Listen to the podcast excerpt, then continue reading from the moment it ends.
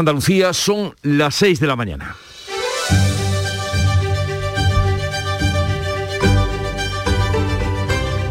En Canal Sur Radio, La mañana de Andalucía con Jesús Vigorra.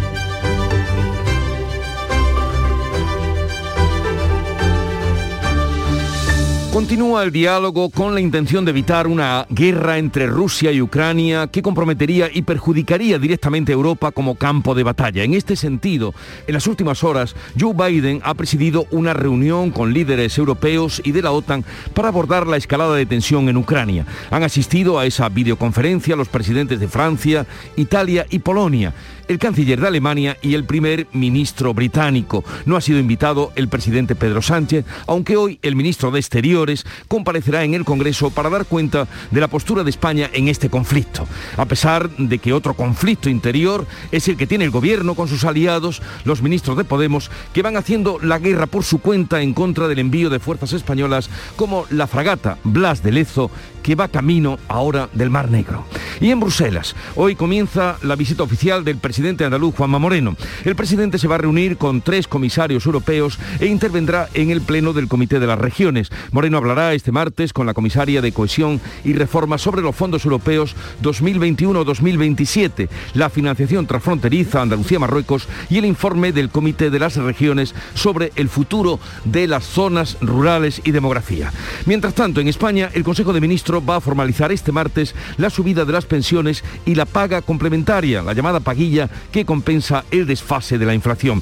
Y en cuanto a la evolución del COVID, pues siguen bajando los contagios, aunque en España ya se han superado los 9 millones de contagiados, mientras que en Bruselas el Consejo de Ministros de la Unión va a estudiar hoy si levanta las restricciones del llamado mapa COVID para simplificar y unificar las medidas que afectan a los ciudadanos europeos en tránsito por el, nuestro continente. O sea, si eso es así, si se elimina ese mapa, hoy seremos más europeos.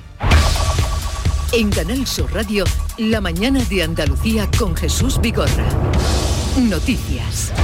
¿Qué les vamos a contar con Carmen Rodríguez Garzón? Carmen, buenos días. ¿Qué tal? Muy buenos días, Jesús. Y vamos a comenzar por saber qué tiempo nos espera para hoy. Pues hoy esperamos cielos nubosos en Andalucía y es posible que llueva en Cádiz, en Málaga y en Almería, sin descartar precipitaciones en el resto de la mitad sur de la comunidad. Brumas matinales en la mitad oriental con nieblas en la sierra. Las temperaturas máximas suben, salvo en el interior oriental, donde se mantienen. Y atención al viento, viento del este, con intervalos fuertes en el litoral mediterráneo y levante fuerte con rachas muy fuertes en el estrecho.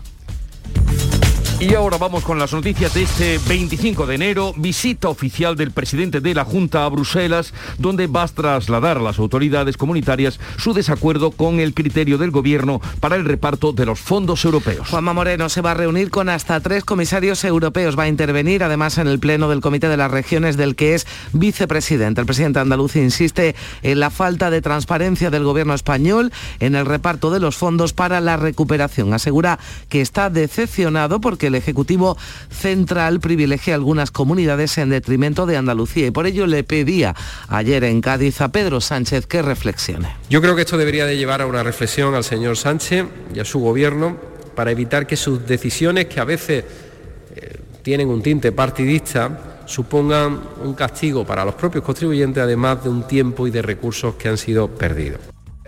Desde el Ejecutivo Central, el delegado en Andalucía, Pedro Fernández, le ha pedido a Moreno, de cara a esa visita a Bruselas, lealtad institucional. Este verano Perdón, lo escuchamos. En cuanto a la evolución de la pandemia, cae la tasa de incidencia, los contagios y los fallecidos por COVID en Andalucía. Desde el sábado la tasa ha bajado 54 puntos y se sitúa en 1.387 casos por 100.000 habitantes. En dos días ha habido casi 9.000 contagios frente a los 13.000 que se notificaron el sábado. Los fallecidos fueron 25, 10 menos. También hay buenas noticias en cuanto a las hospitalizaciones que han bajado en 74 hasta 2057. En el conjunto de España también desciende esa incidencia acumulada, está ahora en casi 3.400 casos, casi 9.300.000 personas se han infectado de COVID en España desde que comenzó la pandemia y en torno a la mitad de esos contagios se han notificado en los últimos tres meses. Varios expertos auguran que en primavera y sobre todo en verano se va a reducir considerablemente la incidencia de Omicron. Así lo cree Antonio Arenas, catedrático de enfermedades infecciosas de la Universidad de Córdoba. Este verano lo más normal es que la cepa, la cepa Omicron haya, se haya extendido, se haya hecho prevalente y, bueno, pues eh, en el momento que se hace prevalente se hace endémica. Hoy se reúne la Comisión de Salud Pública para analizar la evolución de la pandemia y también abordará la reducción de cuarentenas para los contagiados que Andalucía descarta ahora pedir de momento. Madrid se planteará que se reduzca hasta cuatro días. Y hoy comparece en el Congreso el ministro de Exteriores para informar sobre la crisis de Ucrania. España descarta por el momento evacuar a sus diplomáticos. José Manuel Álvarez va a dar cuenta en la Cámara Baja de la reunión que ha mantenido con sus homólogos europeos en Bruselas este lunes, en la que se ha decidido imponer sanciones a Rusia si llegara a invadir Ucrania. Lo mismo que han acordado los líderes de Francia, Italia, Alemania, Reino Unido y Polonia con el presidente de Estados Unidos, Joe Biden, en una conferencia celebrada esta pasada noche a la que no era invitado Pedro Sánchez. He tenido una reunión muy, muy, muy buena. Unanimidad total con todos los líderes europeos. La ministra de Defensa de visita este lunes en Huelva defendía la participación de España en esta crisis y respondía así a las críticas lanzadas por el ex vicepresidente del gobierno Pablo Iglesias. Pablo Iglesias eh, no tiene ninguna responsabilidad Pablo Iglesias pues tiene mucho tiempo libre, yo tengo muchas responsabilidades, no tengo tiempo para las, opiniones de Pablo Iglesias. El compromiso de España y del gobierno español con el gobierno de la paz es absolutamente inquebrantable. La fragata española Blas de Lezo ya ha zarpado derrota con rumbo al Mar Negro tras su parada técnica en la base gaditana. En, el Consejo de Ministros de hoy se va a aprobar este martes la subida de las pensiones en 2022, que será del 2,5% para las contributivas y del 3% en el caso de las mínimas, las no contributivas y también el ingreso mínimo vital. Y se aprueba también la denominada paguilla, la paga extra que sirve para compensar la diferencia de la inflación y que ya se ha abonado con la subida. La pensión mínima de jubilación se va a situar este 2022 en algo más de 10.100 euros anuales. En el caso unifamiliar llegará a hasta casi 12.500 euros en caso de cónyuge a cargo, mientras que la pensión de jubilación máxima será de 39.500 euros anuales. La Iglesia reconoce que tiene alrededor de mil inmuebles a su nombre que no le corresponden. Viviendas urbanas, colegios, cementerios, una apropiación que pudo hacer gracias a la reforma de la ley hipotecaria de 1998. Ahora el Gobierno y la Conferencia Episcopal han cerrado un acuerdo sobre las inmatriculaciones de estos bienes por parte de la Iglesia en la que admite que la titularidad no le consta o corresponde a un tercero y por tanto se abre la vía para su regularización. Entre esas propiedades no se encuentra la Mezquita Catedral de Córdoba, cuya titularidad también ha sido estudiada. Ya en deportes, el Almería continúa con su mala racha de resultados en Liga y anoche perdió en casa ante Leiva. Sí, que ayer los de Rubi 0-2 se complican el ascenso, pierde el liderato en favor del equipo vasco que con 46 puntos encabeza la clasificación y se acerca al Valladolid tercero con 44. Y Martí va a convertirse en jugador sevillista en las próximas horas después de que el jugador haya aceptado una bajada de salario. Guido Rodríguez ha dado positivo por COVID. Hablamos del Betis, finalmente no ha viajado a Argentina. De esta forma podría estar recuperado para el duelo de cuartos de la Copa del Rey ante la Real Sociedad. Y José Alberto López no va a continuar al frente del Málaga. El equipo de la Costa del Sol le comunicó anoche la decisión al técnico asturiano. Se va a hacer cargo de forma interina del equipo el preparador del filial Juan Francisco Funes. Así viene el día informativamente, cómo lo reflejan los periódicos que ya ha revisado Beatriz Galeano. Buenos días, Beatriz. Buenos días. Pues la crisis de Ucrania en la portada de toda la prensa nacional. Por ejemplo, en ABC, con este titular, Biden planea el envío de 5.000 soldados a Europa del Este y la Unión Europea manda una misión militar de adiestramiento a Kiev. También en el país, la OTAN se declara en alerta y envía refuerzos al este y foto para un avión ruso, un bombardero en la base de Engels. También este mismo titular está este mismo asunto en la portada del Mundo, aunque con otra lectura, una lectura más española. Biden deja a Sánchez, al presidente del gobierno, fuera de su ronda europea sobre Ucrania. Aquí la foto de portada para un otro asunto del que también se habla, foto para Urdangarín en bicicleta por Vitoria, separación tras poner en jaque a la corona. Esos son los dos temas que aparecen en toda la prensa nacional y prácticamente también en la de Andalucía, donde hay otros asuntos. Aviso, por ejemplo, en el sur de Málaga.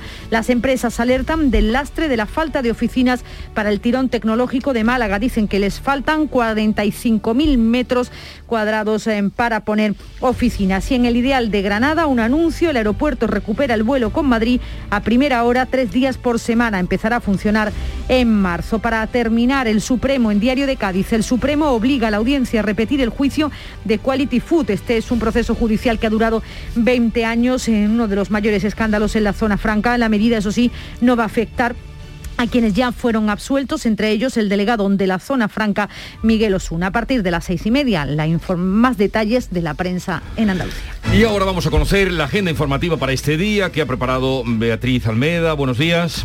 Muy buenos días. Primer pleno del año en el Congreso. La Cámara Baja reactiva este martes la tramitación de la conocida como ley del solo sí es sí y la ley Cerolo. La primera va a reformar la tipificación de los delitos sexuales, la segunda es la de igualdad de trato y no discriminación. La Unión Europea comienza a cambiar su gestión de la pandemia en cuanto a las restricciones. Hoy va a aprobar la supresión del mapa de contagios y no importará de qué país venga, sino llevar el certificado COVID en regla. El rey está en Puerto Rico, ha llegado para conmemorar la fundación de la ciudad de San Juan, de San Juan de Puerto Rico, y favorecer los lazos comerciales. 8.000 españoles residen allí. La estatua de Ponce de León, conquistador y primer gobernador de la ciudad, que fue destrozada hace dos días, pues ya ha sido restaurada de urgencia. En página cultural, el Museo Thyssen presenta hoy la programación de este año y el alcalde de Granada hace lo propio con el Festival Internacional del Tango. Esta tarde a las 7 en Valladolid, Lola Pons, filóloga, divulgadora y catedrática de la Universidad de Sevilla, además de querida colaboradora de esta casa, recibe el Premio Nacional de Periodismo Miguel Delibes, que otorga la Asociación de la Prensa de esa ciudad por sus intervenciones radiofónicas sobre la lengua española en Canal Sur Radio y en la cadena SER. Bueno. Muchísimas felicidades. Felicidades para Lola Pons, que además es la comisaria de los actos que se van a celebrar, la comisaria eh, que va a llevar adelante los actos del 500 aniversario de la muerte de Elio Antonio de Nebrija. ¿Y cómo amaneció la mañana en Canal Sur Radio con eh, el Club de los Primeros, Charo Padilla? Buenos días, estupendamente, muy bien, felices como siempre, con nuestra ronda de temperaturas y preguntándole a la gente qué momento le hace feliz. Bueno, no, he puesto un, tema de Pablo López, que es mi momento, un momento. Entonces, y es curioso, eh, porque al, final en los momentos que hacen feliz a la gente son los momentos más eh, simples y sencillos, ¿no? Una cervecita en una plaza agradable, un paseíto por el río, en fin. Esos son los momentos agradables de nuestros oyentes que uno de ellos ha destacado que lo que más le gusta al programa es el optimismo y la felicidad que tienen. ¿no? Hemos hablado también con eh, Miguel Ángel, que es policía local de Granada, antes fue taxista, y ha sido una charla muy interesante porque él, eh, hombre, no es que yo lo eche de menos, pero dice que han sido unos años felicísimos y que es interesante cómo se palpa el, pulso de la ciudad y de las personas en un, llevando un taxi, ¿no? Y cómo la gente te cuenta tus miserias y tus alegrías, sus miserias y sus alegrías en un trayecto de 10 minutos, ¿no? Ha sido muy interesante la conversación. ¿Y tu mejor momento del día cuál es? Yo era el club de los primeros, por supuesto. A las 5 de la mañana. Hombre, a las 3 no te digo que a las 3 hoy ya he confesado que me ha costado, ¿eh? Pero en fin. Bueno. La previa, la previa, la previa complicada. Es complicada, Oye, pues nada, seguir con el club de los primeros y suena la música de Canal Fiesta Radio. La noche de San Juan, cuando te conocí, si me lo pienso por un momento, casi me quedo allí un poco lejana, la noche de San Juan, pero llegará. Llegará, llegará. y bueno, nos dicen además ya que para la noche de San Juan, o sea, mm, cuando empieza el verano, nos dicen los expertos que vamos a estar mucho más tranquilos. así que llegará. Qué ganas de que Llegará la noche de San Juan y llegará también el verano. La celebraremos, sí, así, desde luego. Eh, bien, en el programa de hoy, a lo largo de la mañana, ya saben que estaremos hasta las 12 eh, del mediodía. Vamos a hablar a partir de las 8, vamos, vamos a hablar de muchas cosas, pero en concreto a las 8 vamos a hablar con Aurelio Camporrico, este tesorero de la Junta de Gobierno del Colegio de Para ver esa propuesta que va a debatir mañana el Consejo Interterritorial de Salud de eh, obligar a la mascarilla FPP2 FFP2 eh, que eh, sea obligatoria en la residencia de ancianos y también en el transporte público. Parece que se va a ir extendiendo a más sitios, esa es la intención, porque dicen que es la que verdaderamente no protege en un momento en el que todavía ¿no? el, eh, el virus ataca con fuerza. Y los contagios de la Omicron pues, son muy elevados. Y un invitado, un colega invitado especial tendremos a partir de las 9, que es Pablo M. Díez, corresponsal de ABC en Asia Curiosamente lo hemos pillado de descanso unos días en Córdoba, él es de Córdoba, y publicaba ayer una primera entrega, hoy una segunda, sobre eh, un estudio bastante detallado de cómo un laboratorio de Wuhan creó ocho virus, dos muy infecciosos para el ser humano no con la intención de eh, acabar con la humanidad, sino pruebas de y de ahí precisamente buscando vacunas y... de ahí pudiera escaparse eh, lo que luego se ha convertido en, esta pandemia. es muy interesante, ¿no? Porque habla de la falta de seguridad, ¿no? Precisamente porque para llevar a cabo pruebas de ese tipo tenemos que hablar de, de laboratorios muy muy preparados y con medidas de, seguridad muy estrictas, pero parece que aquí no, no se cumplían. De todas formas, está de descanso, pero ha dejado trabajo hecho porque, hoy publica cómo afecta a los españoles todo lo que está ocurriendo en China, a los españoles que viven y que trabajan allí. Tanto el reportaje que publicaba ayer ABC y que hoy publica esa segunda parte, eh, recomendamos su lectura y luego hablaremos con él a partir de las 9. Y también en el conflicto Ucrania hemos encontrado a un ucraniano, Masin Alfanisek, que estará con nosotros a partir de las 9 y media, precisamente en Donetsk, donde es la región más problemática, y que habla español perfectamente porque ha trabajado como un traductor para varios equipos de fútbol.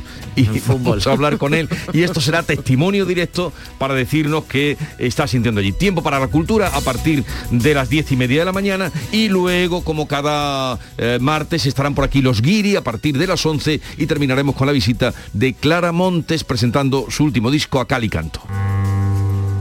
Soneto un amor perdido al recuerdo de un oscuro de Clara Monte, su guitarra, su voz, su presencia. Sigue ahora la información en Canal Sur Radio. El sabor de un cardito de pollo aneto es gloria. Porque en Aneto lo hacen como yo, solo con ingredientes frescos y naturales de verdad, cocinados a fuego lento. Y nada más, fresco y natural, como un campo al amanecer, sin exagerar. Si te preocupa no tener un plan para el viernes 4 de febrero, es normal, por favor deja de preocuparte. Escucha, viernes 4 de febrero, bote especial de 130 millones de euros de euromillones. No creo que exista un plan mejor, la verdad. Que no, no te empeñes. Son 130 millones de euros y encima un viernes. Así que deja de pensar. Euromillones, dueños del tiempo. Loterías te recuerda que juegues con responsabilidad y solo si eres mayor de edad. La mañana de Andalucía con Carmen Rodríguez Garzón.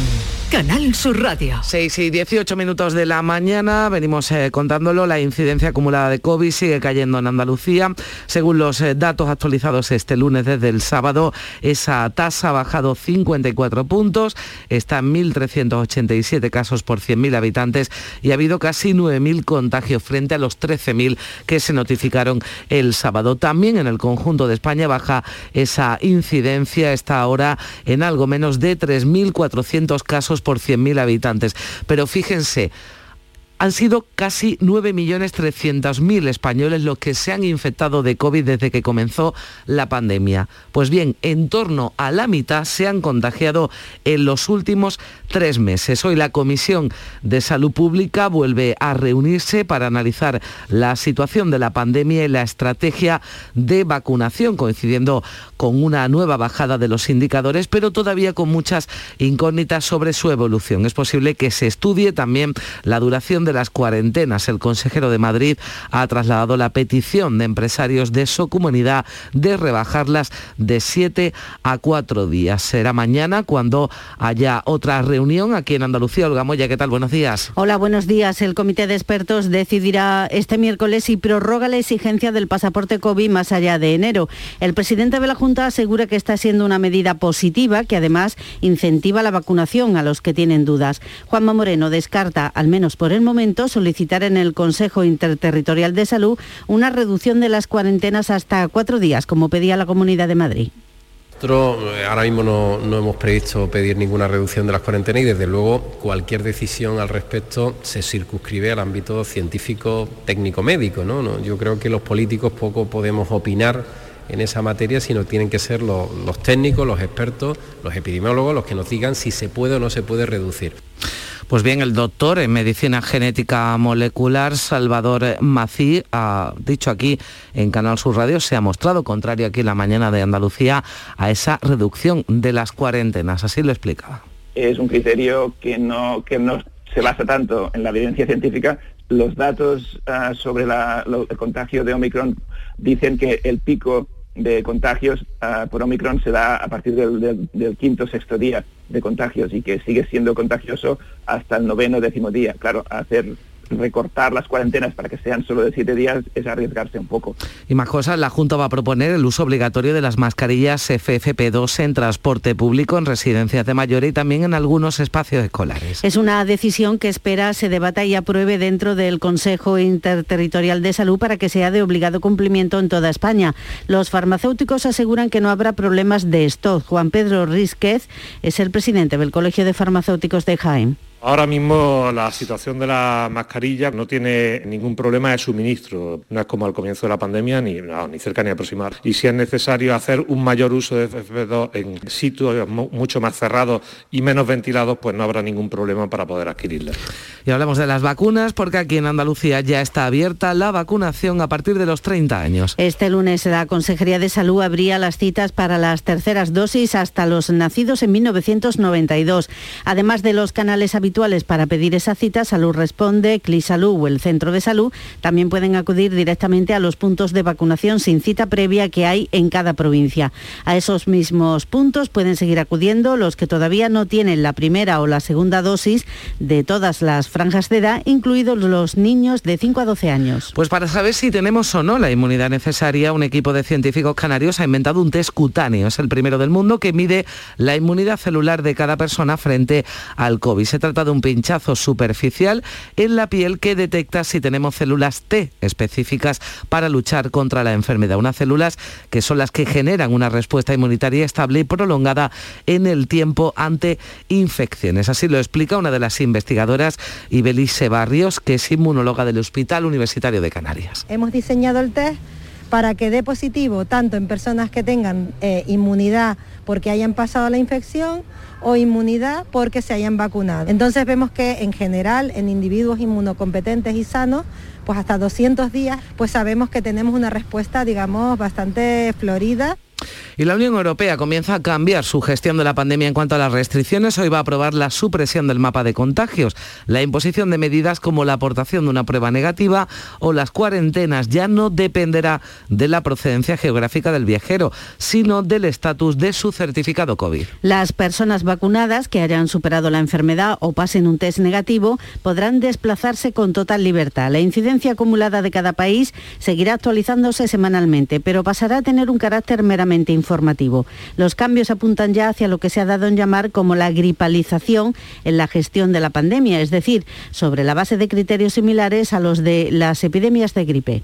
Pues el portavoz de la Sociedad Española de Médicos Generales y de Familias decía ayer en el Mirador de Canal Sur Radio que es una decisión prematura, esa gripalización de la epidemia. Con los datos actuales eh, no deja de ser prematura. Una, una visión de este tipo será nuestro futuro, eh, convivir con el virus de en cierta manera, pero en otras condiciones, porque todavía no se dan esas condiciones para que esto pueda realizarse. Y el presidente de la Junta inicia hoy una visita oficial a Bruselas. Juanma Moreno va a trasladar a las autoridades comunitarias lo que considera falta de transparencia del gobierno español en el reparto de los fondos para la recuperación. Asegura que está decepcionado porque el Ejecutivo Central privilegia algunas comunidades en detrimento de Andalucía. El delegado del gobierno nuestra comunidad, Pedro Fernández, lanzaba un mensaje al presidente de la Junta de cara a esa visita a Bruselas. Le pedía lealtad institucional. Yo lo que confío es que no hable mal de España, que no hable mal de Andalucía, en este caso concreto no puedo hablar porque están gobernando, pero que tenga lealtad institucional y por esa norma no escrita, cuando un representante de un gobierno, sea central autonómico de España, sale fuera, en este caso concreto a Bruselas, no puede arremeter ni atacar contra aquello que pueda perjudicar los intereses de, de los españoles y las españolas, en este caso de los andaluces y las andaluzas. Vamos a informarles de ese viaje de Juanma Moreno a Bruselas. Va a mantener hoy y mañana miércoles reuniones de alto nivel con hasta tres comisarios europeos. También está prevista su intervención en el Pleno del Comité de las eh, Regiones, donde se va a debatir y votar el dictamen Visión a largo plazo para las zonas rurales de Europa un dictamen del que es eh, ponente el presidente de la Junta. Este viaje ha hecho que se adelante a este lunes el Consejo de Gobierno, la reunión semanal del Ejecutivo andaluz que se ha celebrado, como saben, en Cádiz, donde además se ha aprobado una inversión de 223 millones de euros para la provincia. Se firmaba además una declaración institucional para que la ciudad sea sede del Congreso Internacional de la Lengua Española en 2025. El presidente confirmaba además la solicitud de un PERTE, de un proyecto estratégico para la recuperación en el sector naval de la Bahía de Cádiz y también anunciaba que ya está muy avanzada la licitación de los terrenos en la zona flanca para la construcción del segundo hospital regional. Creo que tiene los mimbres suficientes para ser esa locomotora económica de Andalucía por muchas razones pero sobre todo por un talento natural que tienen eh, todos y cada uno de los vecinos y de los habitantes de la provincia de Cádiz, que hacen que esta provincia se sienta de manera distinta y que se comporte también de una manera diferenciada. Antes de seis meses va a estar aprobado el reglamento de la nueva ley del suelo de la lista. El Consejo de Gobierno ha aprobado tramitarlo por el procedimiento de urgencia para reducir plazos y también en ese Consejo de Gobierno el vicepresidente de la Junta volvió a pedir al Ejecutivo Central otro proyecto estratégico, otro PERTE en este caso para el turismo, que reactive uno de los pilares de la economía andaluza. Tras esa reunión del Consejo de Gobierno, Juan Marín lamentaba que Sánchez se niegue a aportar 15.000 millones a uno de los sectores más castigados por la pandemia. Se le ha pedido un PERTE para el sector turístico, para toda España, por valor de 15.000 millones de euros y te dice que no, pues uno la verdad se le queda la cara a cuadros, ¿no? O en definitiva, pues lo único que pasa es que al final se confirma que el Gobierno de España no cree en este sector como un sector generador de empleo y de riqueza en este país. Y desde el PSOE andaluz, eh, su líder Juan Espadas ha pronosticado que el presidente andaluz convocará elecciones autonómicas esta próxima primavera. Asegura que la decisión dependerá de los resultados del PP en las elecciones de Castilla y León, pero también de la presión, decía, y el nerviosismo del líder nacional del partido. Yo creo que estamos en una dinámica muy perversa en el que el señor Casado tiene una angustia vital por tener su oportunidad, ve que cada vez parece que le queda menos tiempo porque los líderes de su partido le van comiendo terreno y está generando una presión que algunos le compran, como es el caso del señor Moreno Bonilla, que eh, creo que se está poniendo nervioso en este tramo final, eh, con lo tranquilo que, estaba, parece hace unos meses, se está poniendo nervioso y quiere hacer caja. Son las 6 y 27 minutos de la mañana. Está. La agricultura es un motor de nuestra economía y del empleo. Andalucía apuesta por un campo joven e innovador que garantice un futuro próspero a sus pueblos. La Junta de Andalucía pone a disposición 80 millones de euros para ayudar a los jóvenes que quieren arrancar su actividad agraria, con una línea específica para favorecer la incorporación de la mujer y el relevo generacional. Solicita ya tu ayuda. Consejería de Agricultura, Ganadería, Pesca y Desarrollo Sostenible. Junta de Andalucía.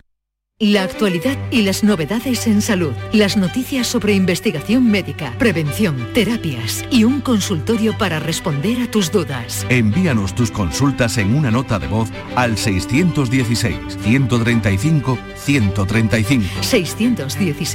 616-135-135. Por tu salud con Enrique Jesús Moreno. De lunes a viernes desde las 6 de la tarde. Quédate en Canal Sur Radio la radio de Andalucía.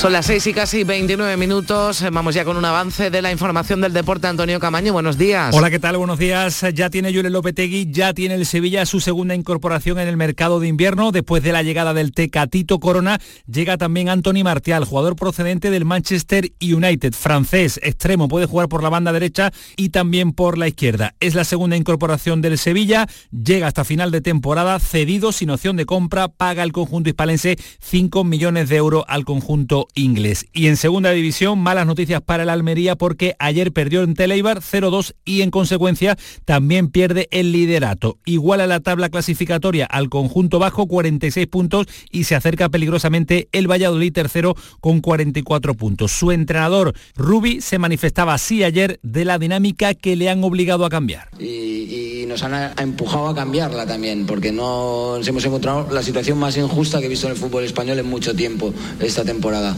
Y en el Málaga noticia inesperada porque fue cesado su entrenador José Alberto en el día de ayer. Deja de ser entrenador de la primera plantilla, se hace cargo del equipo el técnico del filial Juan Francisco Funes.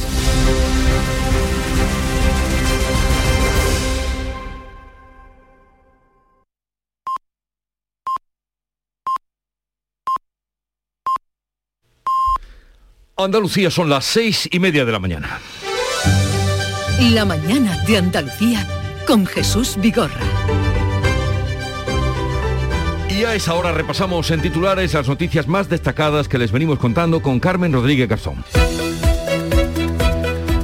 Baja la incidencia 54 puntos en dos días y afloja hasta los 1.380 casos por cada 100.000 habitantes en Andalucía. Hay que lamentar 25 fallecidos en nuestra comunidad, 253 en el país donde ha bajado también la tasa, lo ha hecho en 37 puntos. España ha alcanzado los 9 millones de contagiados desde que comenzó la pandemia. La Junta no prevé bajar las cuarentenas de 7 a 4 días y verá si amplía el pasaporte COVID. Será el comité de expertos quien decida mañana si prorroga ese pasaporte más allá de enero. El consejero de Salud sí planteará al próximo Consejo Interterritorial que haga obligatorias las mascarillas FFP2 en transporte público y también en residencias de mayores. Ya está abierta la autocita de las dosis de recuerdo a las personas que tengan o vayan a cumplir de 30 a 37 años. Son los nacidos entre 1985 y 1992. La Comisión de Salud Pública vuelve a reunirse este martes para analizar la estrategia de vacunación. El presidente de la Junta planteará hoy en Bruselas su malestar por lo que considera un reparto opaco de los fondos europeos por parte de Pedro Sánchez.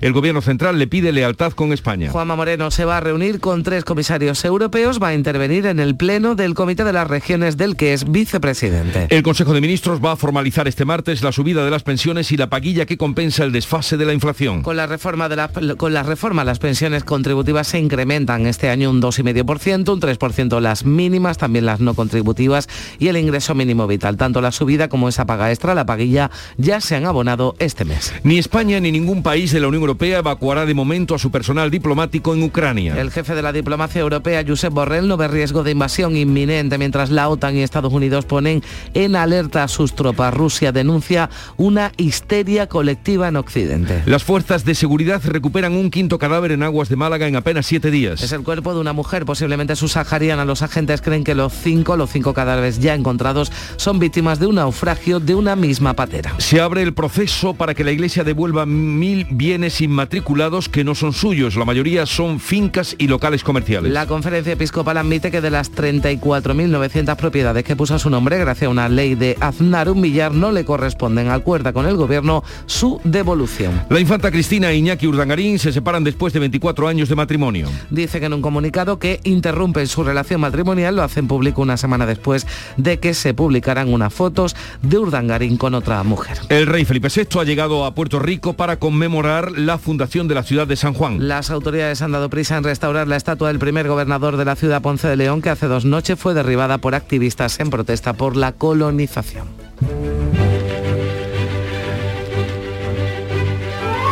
Recordarás que ayer eh, celebrábamos a San Francisco de Sales, sí. patrón de los periodistas y escritores, y hoy al patrón, al tenido por patrón de los publicistas, que es San Pablo en su conversión. Pues felicitados también. También quedan, también quedan hoy los publicistas, que lo celebren bien. Que están siempre muy cerca de nosotros. Sí, claro. La conversión de San Pablo Apóstol, una festividad que rememora pues cómo el santo pasó de perseguir cristianos y escabechar cristianos a convertirse en alumno de Jesús, eh, fue elegido como patrón de la publicidad por ser uno de los apóstoles que predicó la palabra de Dios con mayor eficacia después precis precisamente de aquella caída de, del caballo. Era buen vendedor, ¿no? Sí, debía ser buen. O lo contaba muy bien. Será mejor que cuentes bien.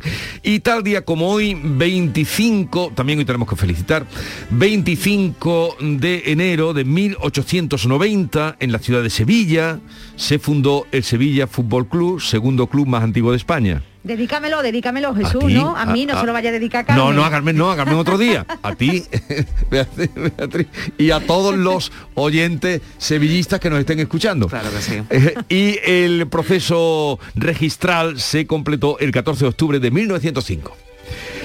Y 25 de enero de 1947, Al Capone muere de neumonía e insuficiencia cardíaca después de temer toda su vida que sufriera la muerte de un gángster. Fíjate.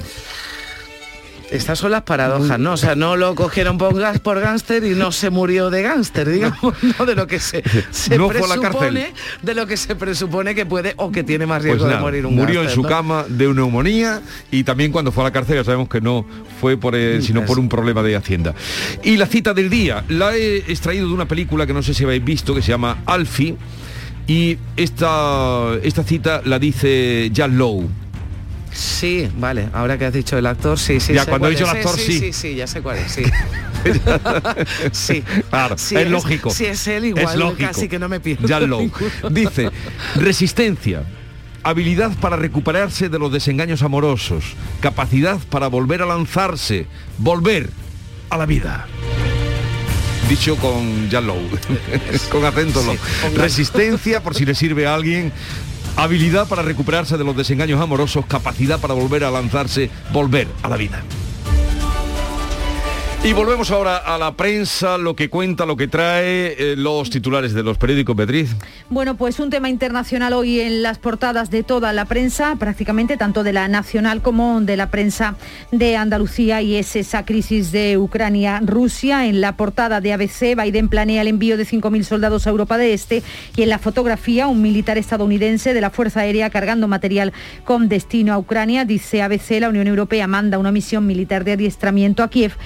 El país también el mismo asunto, la OTAN se declara en alerta y envía refuerzos al este. En la foto de portada, un avión ruso, un bombardero en la base de Engels, preparado ya en la pista del aeropuerto. También en el mundo este asunto, Biden deja a Sánchez fuera de su ronda europea sobre Ucrania, se refiere obviamente al presidente del gobierno español. En este caso, la foto de Urdangarín es una foto más de un tema más eh, nacional, foto para Urdangarín, como decimos, en bicicleta por Vitoria, separación tras poner en jaque a la corona. Es el otro asunto que aparece en toda la prensa. En cuanto a los rotativos andaluces, aviso en el sur de Málaga. Las empresas alertan del lastre de la falta de oficinas para el tirón tecnológico de Málaga. Dicen que necesitarían 45.000 metros cuadrados. También este otro tema, acusan a un hombre del intento de rapto de una niña de cuatro años. En el ideal eh, de Granada, el aeropuerto recupera el vuelo con Madrid a primera hora tres días a la semana. Lo va a hacer a partir del 26 de marzo y en la foto de portada la cicatriz de los terremotos un año después. Atarfe termina ahora de reparar 600 inmuebles que se vieron dañados el año pasado por ese enjambre sísmico. En Huelva Información, también un proyecto. Defensa reafirma su apuesta por el CEUS. Es el centro para ensayos, entrenamiento y montaje de aviones no tripulados, de los drones. Ayer lo visitaba la ministra Margarita Robles, que destacaba el proyecto como ejemplo de modernidad. Menos suerte para este otro proyecto, el metro en Diario de Sevilla. La ministra de Transportes retrasa la decisión sobre la financiación del metro de Sevilla. Ya sabíamos que esa línea 3 del metro iba a dar para muchos titulares. En la voz de Almería, otro proyecto el puerto seco de Pulpilla tiene vía libre del Estado. Es un proyecto también en marcha que ya cuenta con la autorización para implantar la futura terminal de contenedores. En el día de Córdoba, este tema sobre violencia de género, más de 1.400 víctimas de violencia de género tienen protección policial en Córdoba. Casi la mitad están acogidas también al programa Tienen hijos a su cargo. En Diario de Cádiz publica hoy este otro tema. El Supremo obliga a la audiencia a repetir el juicio de Quality Food. Este, recordaremos, es un proceso judicial de uno de los mayores escándalos sufridos en la zona franca. Dice ahora el diario de Cádiz que la medida no va a afectar a quienes fueron absueltos, entre ellos el delegado de la zona franca, Miguel Osuna. Y en Ideal de Jaén, un tema más positivo, la primera donación de órganos del año en Jaén salva tres vidas. Terminamos con esto que nos deja siempre mejor sabor de boca. Sí. Y además que salían el otro día los datos de que Andalucía fue de nuevo récord en proporción y, y en comparación con España de trasplantes de órganos. Bien, sigue la información ahora en Canal Sur Radio, 6.39 minutos de la mañana. En Vitaldent, este mes, 15% de descuento en tu tratamiento dental. Porque sabemos que tu sonrisa no tiene precio. ¿Cuál? ¿Mi sonrisa? ¿Será la mía? Oye, ¿y la mía? Claro, la vuestra y la de todos. Hacer sonreír a los demás no cuesta tanto. Pide cita en el 900 101 001 y ven a Vitaldent. Si te preocupa no tener un plan para el viernes 4 de febrero, que es normal, por favor deja de preocuparte. Escucha, viernes 4 de febrero, bote especial de 130 millones de euros de euromillones.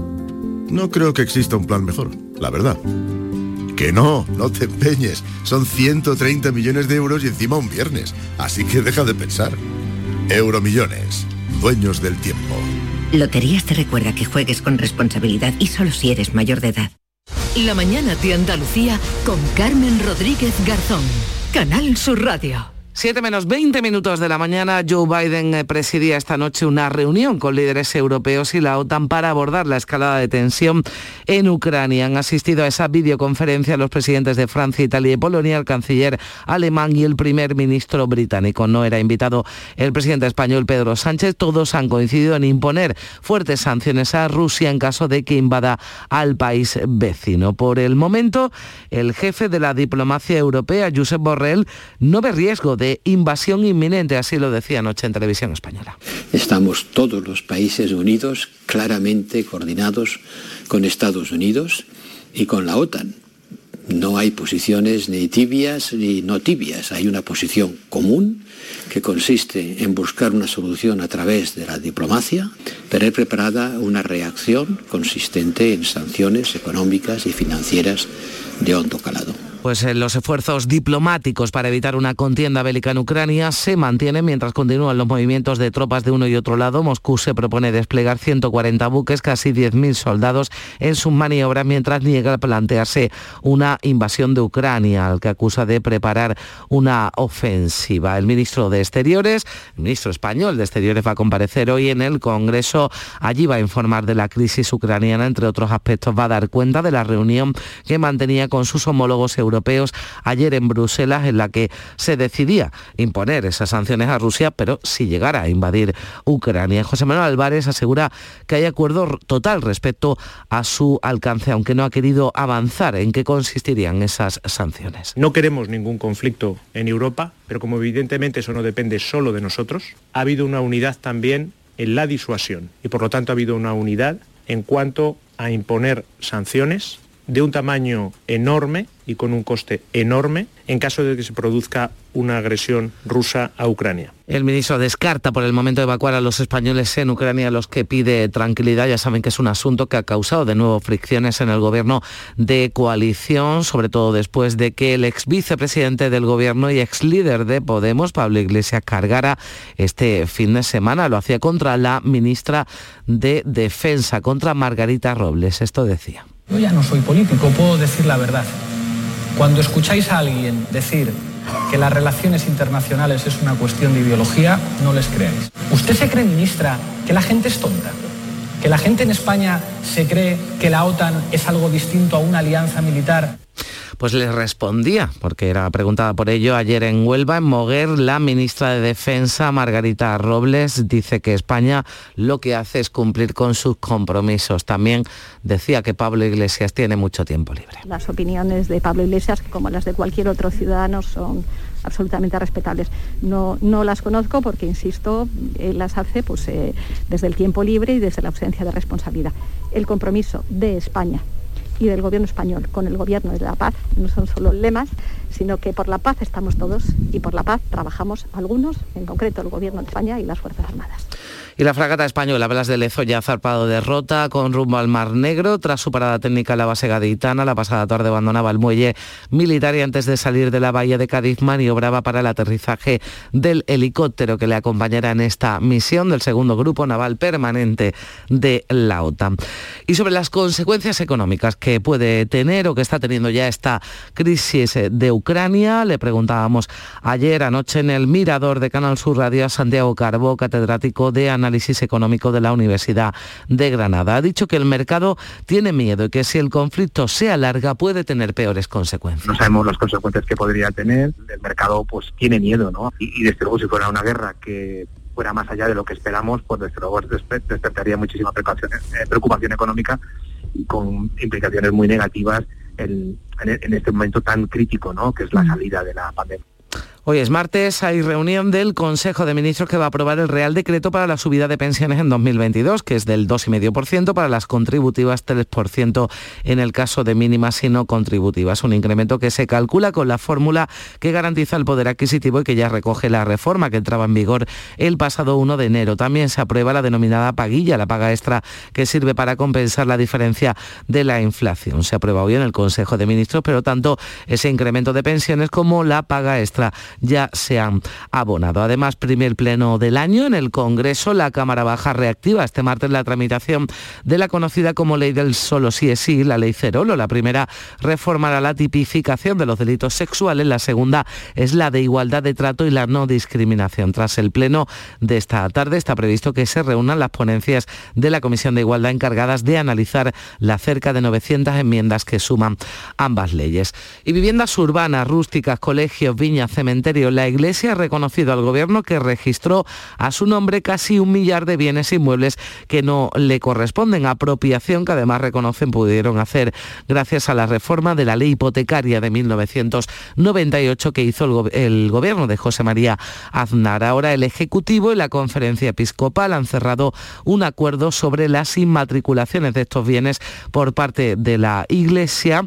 El acuerdo se hacía público tras una reunión que mantenía el jefe del Ejecutivo Pedro Sánchez, el presidente de la conferencia episcopal. Eso sí, entre esas propiedades no se encuentra la mezquita catedral de Córdoba, cuya titularidad también ha sido estudiada. Y a finales de 2023 en Huelva está previsto que esté terminado el Centro para Ensayo y Entrenamiento de Aeronaves No Tripuladas, de drones, el CEUS. Lo decía ayer la ministra de Defensa que visitaba esas instalaciones, conocía el estado de las obras que cuentan con una inversión de 20 millones de euros. Y el presidente de la Junta ha pedido que se dejen de crear alarmas innecesarias sobre Doñana. Juanma Moreno ha negado que se vayan a ampliar los regadíos de la Corona Norte.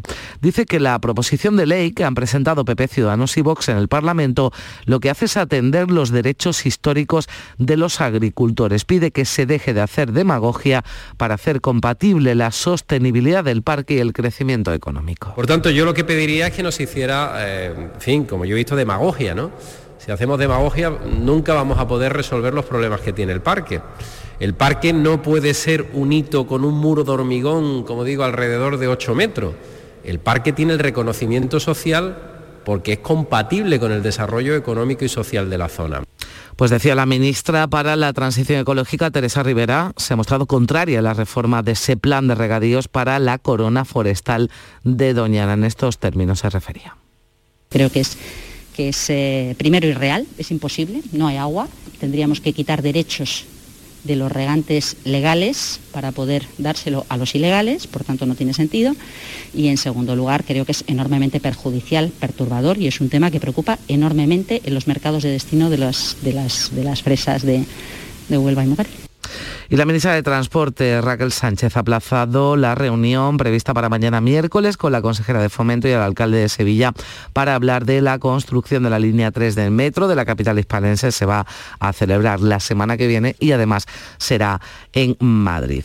Y les eh, contamos eh, también que el, el, cadáver de una persona ha sido hallado en el mar frente a la playa de Burriana, en Nerja, en Málaga en, las últimas semanas han sido hasta cinco los cadáveres encontrados en playas de la provincia malagueña. Todo apunta que son víctimas del naufragio de una patera en la que intentaban llegar a España. Continúa además la búsqueda de la joven Esther López desaparecida el 12 de enero en Trasminedo, en Valladolid. La Guardia Civil ha registrado la vivienda del único detenido por este suceso. Todas las hipótesis, la línea de investigación permanece abierta. La familia, decía el padre, lo está pasando muy mal. Ha comparado la situación que están viviendo con tener un puñal clavado y no poderlo sacar. En el pueblo hay conmoción y tristeza por la desaparición de esta joven. Pueblo Traspinedo, los, los amigos, familiares y demás de Esther, queremos que aparezca. A ver si aparece como sea, porque es un poco una, una tristeza ya.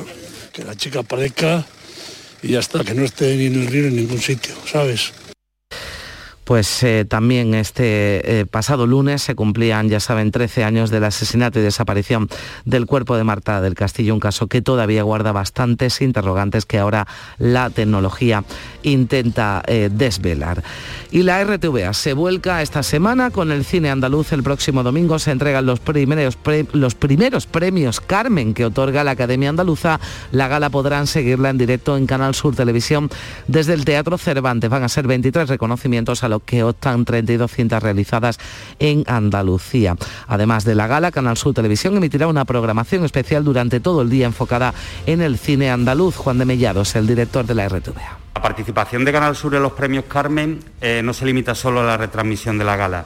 Eh, de las películas que, más nominaciones tienen estos premios, cuatro de ellas están de las seis con más nominaciones, cuatro de ellas están financiadas por Canal Sur, como son Alegría, eh, Sevillanas de Brooklyn, Mancha Negra y La vida era eso, con lo cual la participación de la apuesta que ha hecho Canal Sur en los últimos años por el cine andaluz se ve recompensada también en la entrega de estos premios, Carmen.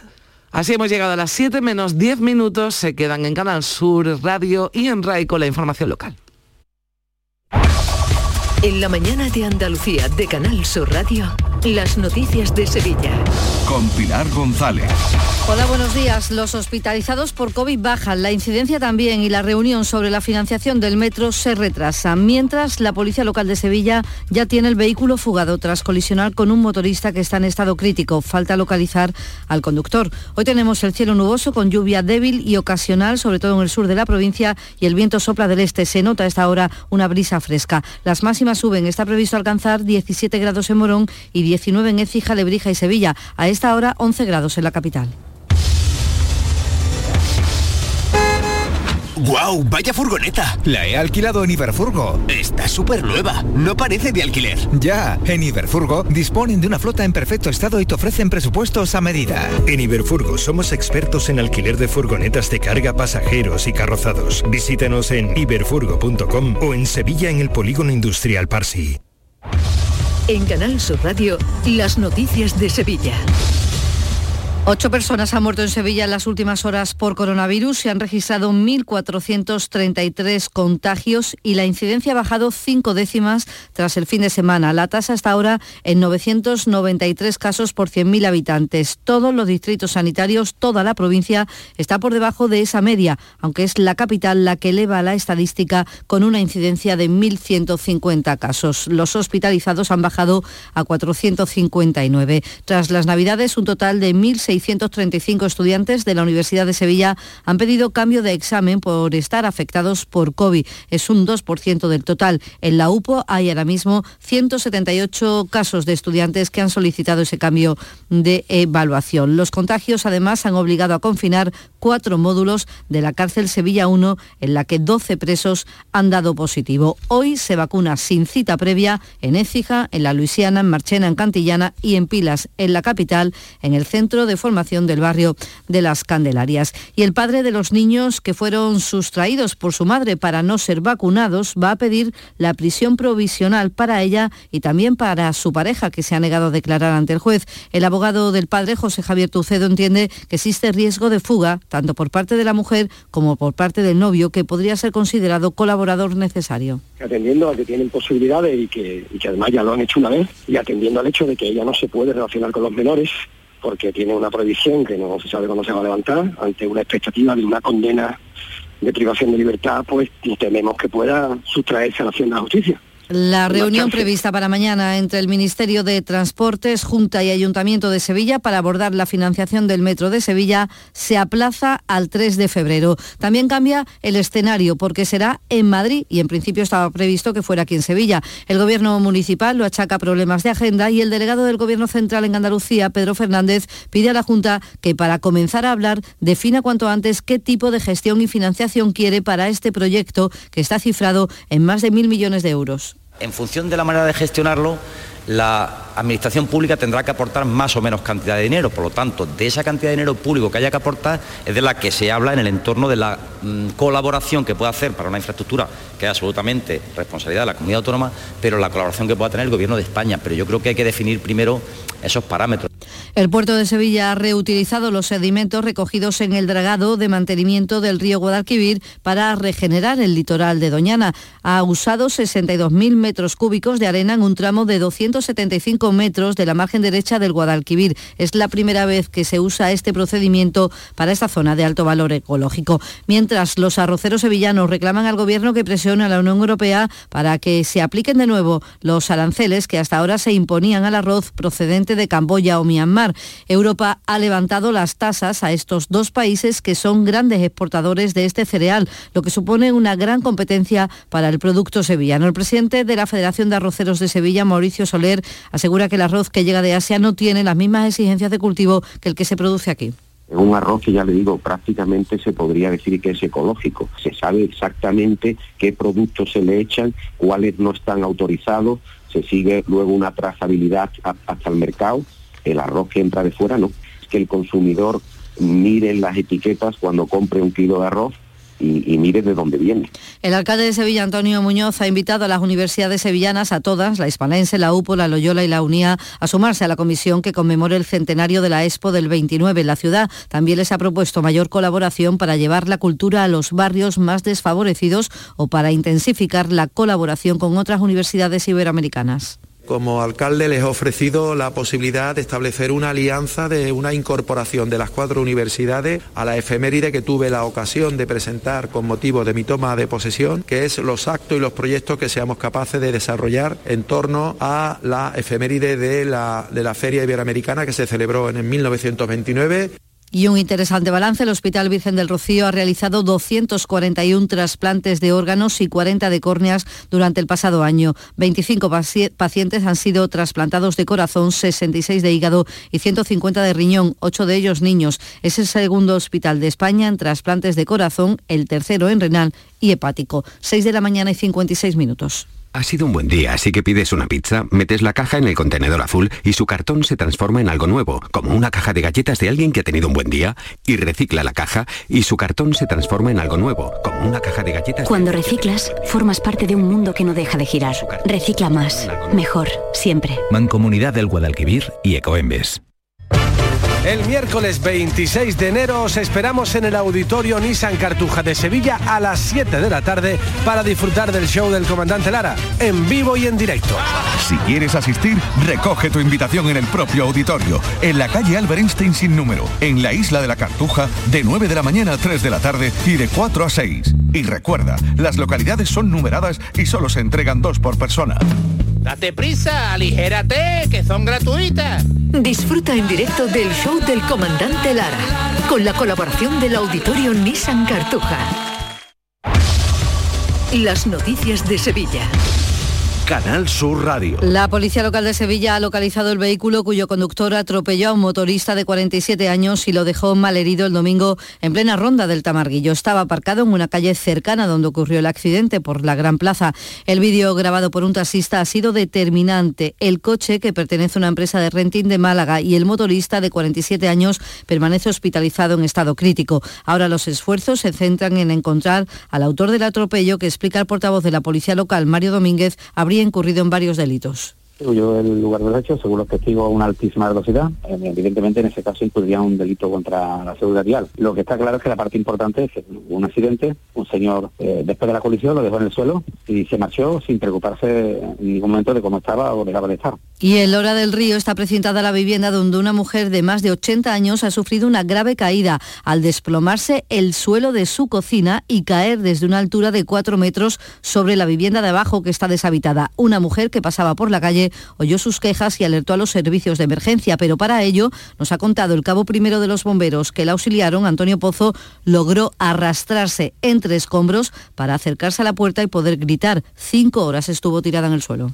Ella cayó a unos 15 metros de la porque son eh, una vivienda antigua muy grande, ¿no? Entonces cayó y tuvo que arrastrarse a través de los escombros en las condiciones en las que se encontraba la pobre. Se arrastró hasta cerca de la puerta de la calle donde comenzó a pedir auxilio. Pero claro, no pasaba mucha gente por allí no la oyeron Les contamos también que las bibliotecas municipales Alberto Lista, Casco Antiguo, el Esqueleto del Polígono Sur, Luis Cernuda de Bellavista y San Jerónimo, en el barrio de San Jerónimo, están cerradas temporalmente en horario de tarde hasta que se puedan volver a adjudicar los contratos de seguridad y vigilancia y que la catedrática de la Universidad de Sevilla, Lola Pons, recibe hoy el Premio Nacional de Periodismo Miguel Delibes de la Asociación de la Prensa de Valladolid. Le reconoce sus intervenciones radiofónicas sobre la lengua española en diferentes medios de comunicación, entre ellos aquí en Canal Sur.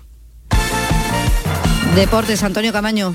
Hola, ¿qué tal? Buenos días. Ya tiene el Sevilla, ya tiene Julen Lopetegui la segunda incorporación del mercado de invierno porque va a llegar Martial. En las próximas horas va a llegar a la ciudad hispalense para firmar su contrato y pasar reconocimiento médico. Llega como cedido por parte del Manchester United a final de temporada y paga el Sevilla 5 millones de euros. No hay ninguna cláusula para la continuidad del jugador francés en las filas del Sevilla. Y en el Betis, Guido ha dado positivo por COVID-19 y finalmente no ha viajado a Argentina para disputar los partidos clasificados para el Mundial con su selección. Así que estará disponible para jugar con el Betis el partido de la Copa del Rey ante la Real Sociedad. Y la cantadora sevillana Esperanza Fernández estrena el próximo 19 de febrero en el Cartuja Center City de Sevilla su espectáculo Se prohíbe el cante. A esta hora 7 grados en Fuente de Andalucía, 6 en Estepa, 11 en Sevilla.